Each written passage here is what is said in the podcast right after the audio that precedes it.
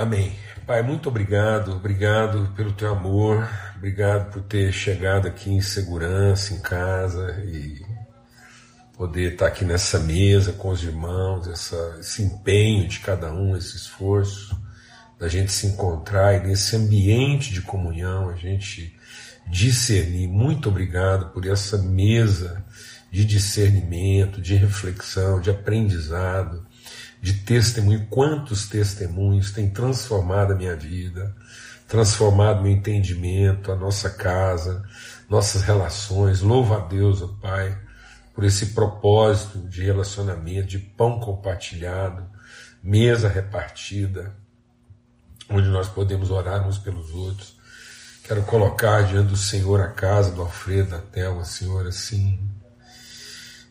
Oh Deus, são casa querida, ele com seus filhos, toda a congregação ali em Aracatuba, clamo mesmo, nós entramos na tua presença para falar. Toda resposta boa, toda bondade vem do Senhor, mas exatamente porque a gente ama o teu senhorio e a soberania bondosa da tua vontade, nós podemos apresentar diante do Senhor o desejo do nosso coração.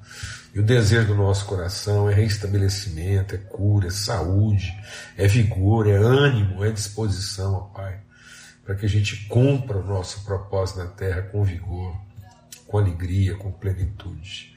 Seja bênção do Senhor, Espírito de Deus, Espírito Santo de Deus, derrama virtude na casa do Alfredo, na casa dos irmãos, ó Pai em nome de Cristo Jesus, o Senhor. Amém e amém. Graças a Deus. Então, é, a gente está compartilhando sobre essa questão da, da vocação profética, né? Que é só porque a gente está concluindo mesmo, né, então vamos concluir esse entendimento é que é, nós temos uma referência, né? é, que é o amor de Deus, essa referência ela, ela se evidencia, ela se manifesta, ela se materializa numa expressão multiforme que é a graça do Filho. Então, a graça do Filho, o corpo vivo de Cristo, que é essa expressão multiforme, é a forma como o amor encontra expressão então, o corpo visível de Cristo, né, a comunidade da família dos irmãos, é o visível do invisível. Deus diz: Farei uma imagem visível segundo a nossa semelhança.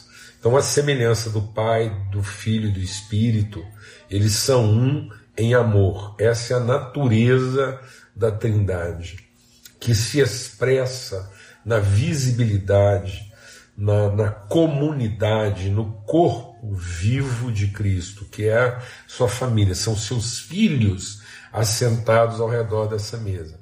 E como é uma família de filhos assentados ao redor da mesa, ela é multiforme, né? ela é multiexpressiva, ela é uma comunidade, ela é uma congregação. Agora ela tem uma vocação então ela tem uma expressão para cumprir uma vocação. E por que, que essa expressão tem que ser multiforme? Porque a vocação é a comunhão do Espírito. Então, a, a razão, a essência, a raiz é o amor, a expressão é a graça, é a oferta, é a entrega, e o propósito, a vocação é a comunhão do Espírito, que sejamos todos um, um corpo único, um só Pai, um só Deus e Pai, um só Senhor, que é Cristo, um só Espírito, um só batismo de amor, de nome, de vocação, de propósito. Amém? Então, por isso que Paulo diz que nós devemos buscar com zelo os dons, porque os dons falam da expressão multiforme. Mas para que os dons que Jesus, subindo ao alto, deu, o corpo, ele é multidotado, ele é pluridotado, porque ele é pluriexpressivo, né?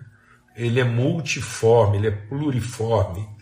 Então esse corpo ele tem várias expressões E cada parte do corpo tem uma dotação para cumprir sua vocação única, porque como a natureza é única, a vocação é única, a comunhão. Então, o profético da nossa vocação é a comunhão do Espírito.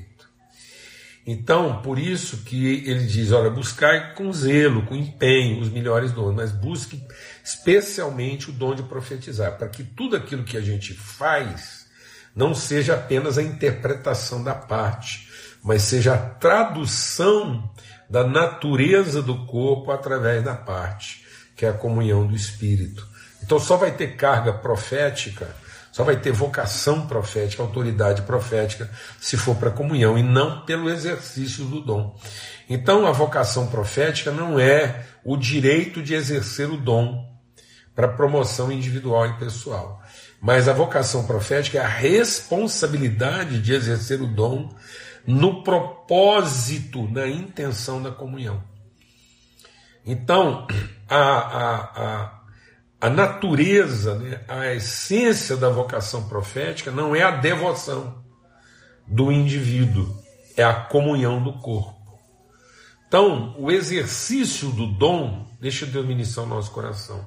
O exercício do dom não é para atender às demandas individuais. Então, os dons não deixa Deus ministrar o nosso coração, para a gente concluir essa reflexão.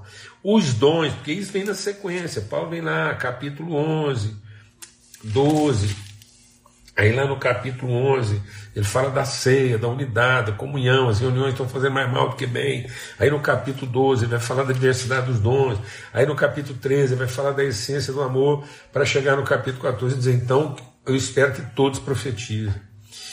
Porque o propósito do dom não é garantir a satisfação individual no exercício devocional.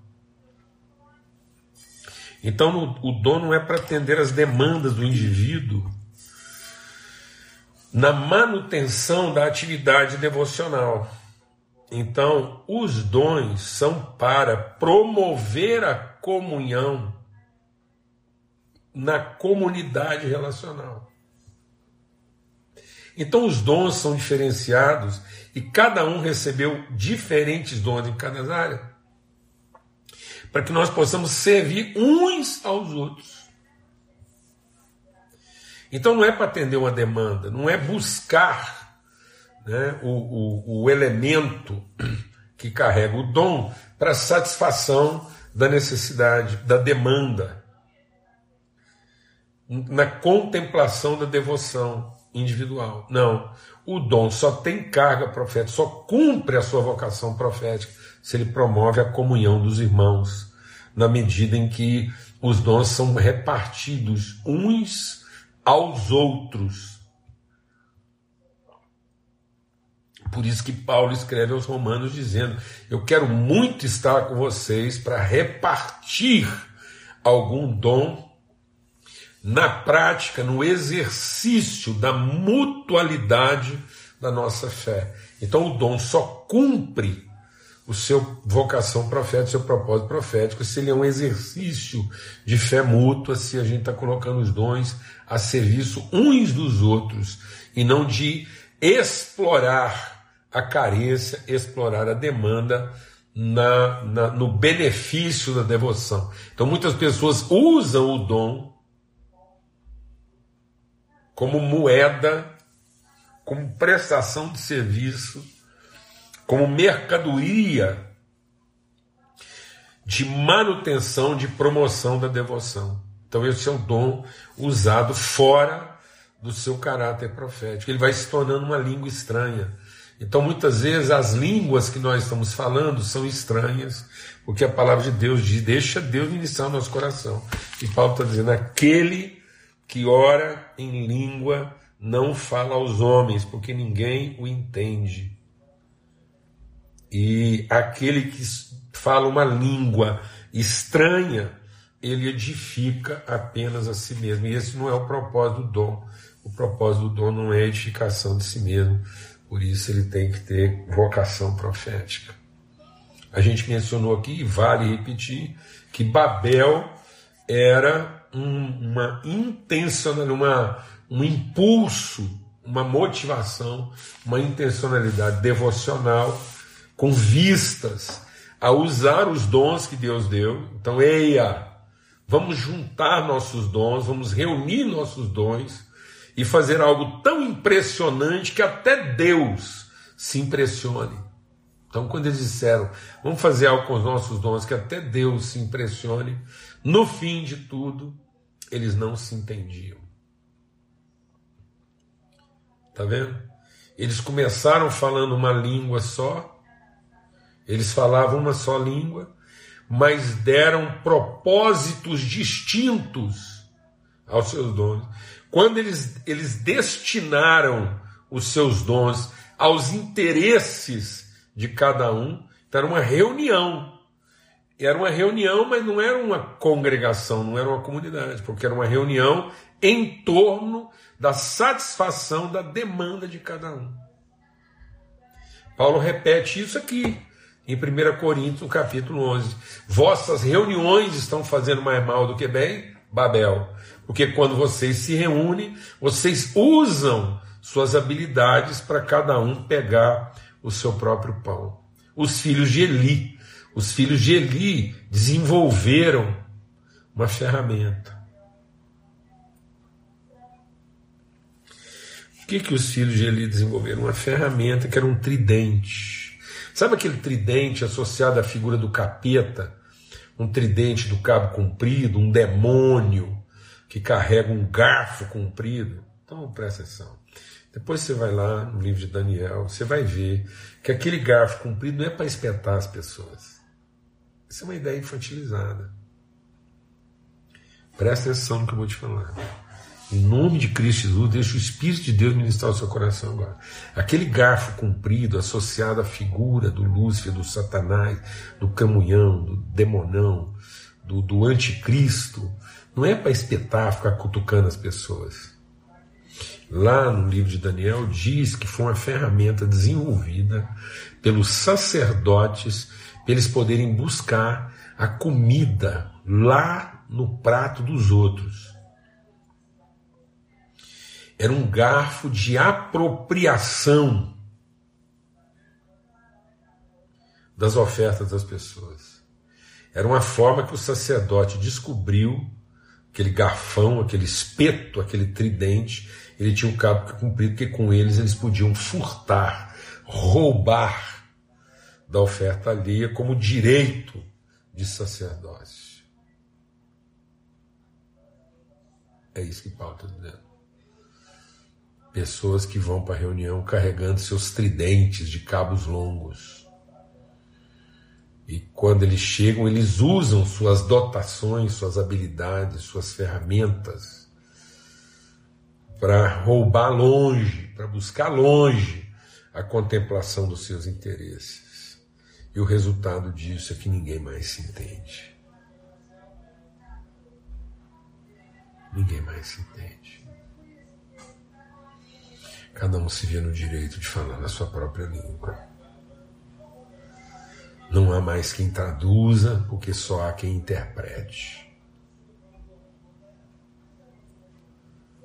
Então é uma multidão de interpretações sem nenhuma revelação, porque ninguém se entende. Então ele diz: quem faz isso edifica a si próprio. Mas quem profetiza fala aos homens. E aí ele vai falar, nós compartilhamos aqui, salvar que a gente está na conclusão, repete então, que a profetia para quê? Para edificação, porque ela, ela, ela estabelece a referência do amor e ela estabelece né, o propósito da comunhão. Então ela edifica, por quê? Porque ela fundamenta e promove. Então é, é isso que é edificação. Você, a partir de um fundamento, promover. Então não adianta promover se aquilo não está alicerçado. Promover sem o alicerce é campanha, vai cair. Então, ajuntamento. Ajuntamento sem fundamento termina em desastre, termina em facção, em contenda, em desatino em confusão. Ajuntamento sem fundamento termina em tormento. É um tormento. Né? É um tormento. Ajuntamento sem fundamento. Porque não tem propósito profético de estabelecer uma consciência de comunhão. Eu falei, Daniel, desculpa, olha, ainda bem, viu, Fernanda? Fernanda, muito obrigado. Eu estou aqui na cabeça, estou aqui, livro de Samuel, fazendo uma correção em tempo. né? Fernanda, obrigado, viu? Ainda bem que eu retomei os comentários aqui. Gente, quem chegou agora aí é no livro de Samuel, ok? Que conta lá a história dos filhos, né? Dos filhos tridentes de Eli, tá certo? Graças a Deus, né? Benção, Fernanda, obrigado. Que alegria, o pessoal tá ligado aí, hein? Graças a Deus. Então, o profeta é para edificação. E depois é, ele também ele vai fazer o que? Ele é exortação. Exortação, então, é porque ele, ele não só fundamenta, como é, direciona, como ele também orienta. Então, é o profeta que vai ajudar a dar ritmo nos processos. Ele tem a sensibilidade de ajustar o trajeto, o ritmo, o passo.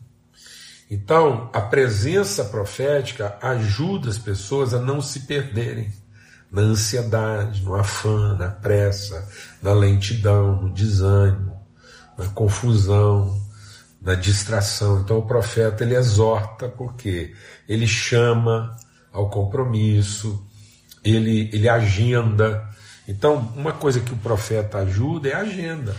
Por exemplo, quando a gente promoveu aqui esse propósito, um encontro, com hora, com dia, com tempo, isso é um esforço de agendamento profético, não no sentido de uma adivinhação, de um prognóstico, mas na construção de uma consciência.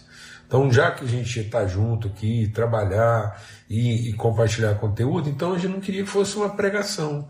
Não é uma pregação diária, não, é um esforço conjunto de construção de uma cultura. Beleza? Né? O profeta, além de edificar, ele, ele exorta e ele consola. Então está dizendo aqui, ó, edificação, exortação e consolação. E agora vem o grande desafio da carga profética. Porque o que, que é a, a, o exercício da consolação? O que, que implica o elemento consolador da vocação profética? Paulo escrevendo aos Coríntios, aí lá no, na segunda carta, né? Então, na segunda carta, ele diz o quê? No capítulo primeiro, tá vendo? Já na sequência, vai terminando aqui e já começa lá o quê?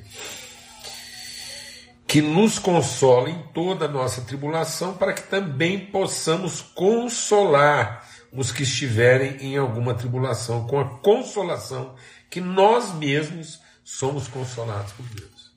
Isso aqui é a parte mais desafiadora, é por isso que muita gente corre, foge. E aí muitas vezes pessoas, o que que o que que o, o, o que que o diabo oferece? o que, que o diabo oferece como tentação na crise que leva à geração do conteúdo profético. Então Jesus foi levado por quem ao deserto? Pelo Espírito, para ser o que? Tentado. E aí lá ele foi privado. Ele ficou lá 40 dias, chegou a ter fome, e na sua fome o diabo ofereceu para ele o quê? Conforto. E Deus queria oferecer para ele o quê? consolo. Então Deus não vai dar ao profeta uma posição confortável. Mas Deus vai consolar o profeta nas suas dores e tribulações, porque o profeta passa pelas dores e tribulações do povo, porque ele é o profeta. Então, como profeta, ele ele aponta, ele tem a noção clara de alfa e ômega, origem, destino, princípio e fim. Ele tem a sensibilidade de orientar os processos para que eles cumpram as suas etapas, suas trajetórias. Todos são profetas, todos são vocacionados, mas muita gente corre disso. E corre por quê? Porque não quer sofrer as dores do povo. Então, uma das coisas que, que corrompe o profeta é ele manter o dom, mas construir um ambiente de conforto e de privilégios pessoais, prerrogativas. Porque o profeta ele tem que passar pelo vale, ele tem que passar, ele vai ser levado por Deus a conhecer, a, a vivenciar, a encarnar, a atravessar as dores. Só que em condições disso não corromper, disso não causar dano, disso não destruir. Então, tudo aquilo que pode destruir as pessoas não pode destruir o profeta. Não pode porque ele é levantado por Deus. Ele é levantado por Deus. Então, de acordo com o que Paulo está dizendo aqui, os dons têm que ser procurados. Deus deu dom, Deus dá dons a todos, está distribuído. Mas eu posso procurar, eu posso pedir. E aí Paulo diz: então, independente de qual tenha sido o dom que Deus te deu, peça a Deus o dom de profetizar. Então, posso, Marco, a gente pode até pensar nisso, voltar nesse assunto aí que eu estou vendo que está tendo muito interesse aí. Por quê? Para que a gente possa ser essa palavra de Deus aos homens no sentido de que nós vamos edificar, nós vamos orientar, né, exortar, corrigir, disciplinar, e nós vamos também consolar. Consolar por quê? Porque as pessoas vão ver nossa empatia, nossa entrega em sofrer as dores, nós não nos eximimos, nós não fugimos, nós não corremos, nós não nos acovardamos daquilo que nós não queremos ser poupados.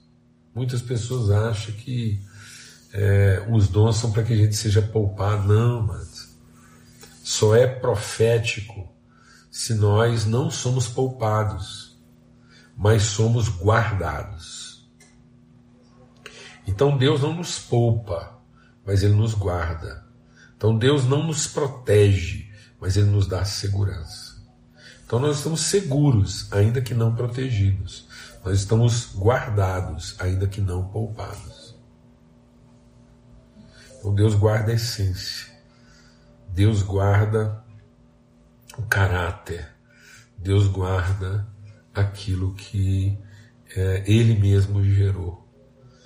E aí a gente, nesse sentido, viu, é, é, Júlio, esse, esse comunicar o que a gente ouviu é, é ouviu no mesmo sentido do que o Elias ouviu.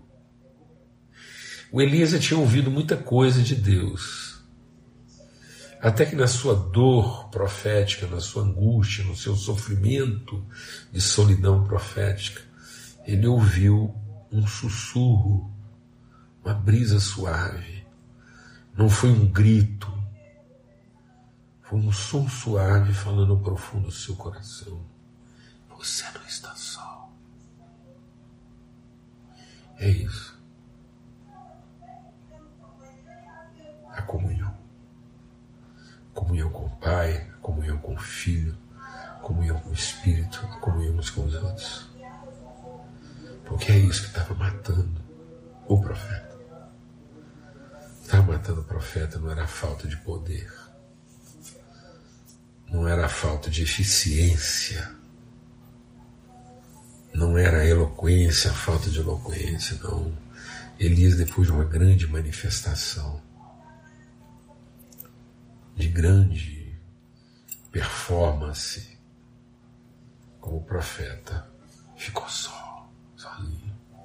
Aí ele ouviu um sussurro, porque Deus, antes de sussurrar ao ouvido de Elias, disse assim: Está vendo, Elias? Vou passar o fogo a saraiva, o vento forte, o tremor, vou abalar todas as coisas. Mas isso não sou eu. Agora eu vou te mostrar quem sou eu. Sua comunhão. Você não está só.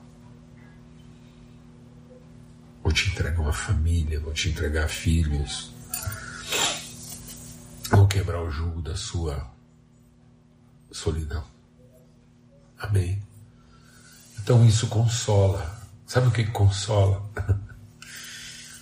É você, às vezes, passar por uma situação difícil na vida.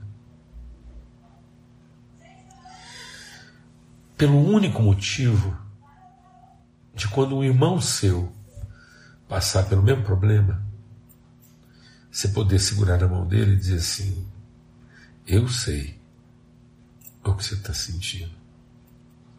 Você não está só. Às vezes o problema dele não vai ser resolvido. Às vezes nós dois vamos morrer da mesma coisa. Mas a gente só precisava saber que não estávamos sozinhos. Então o profeta consola porque ele é a companhia de todos.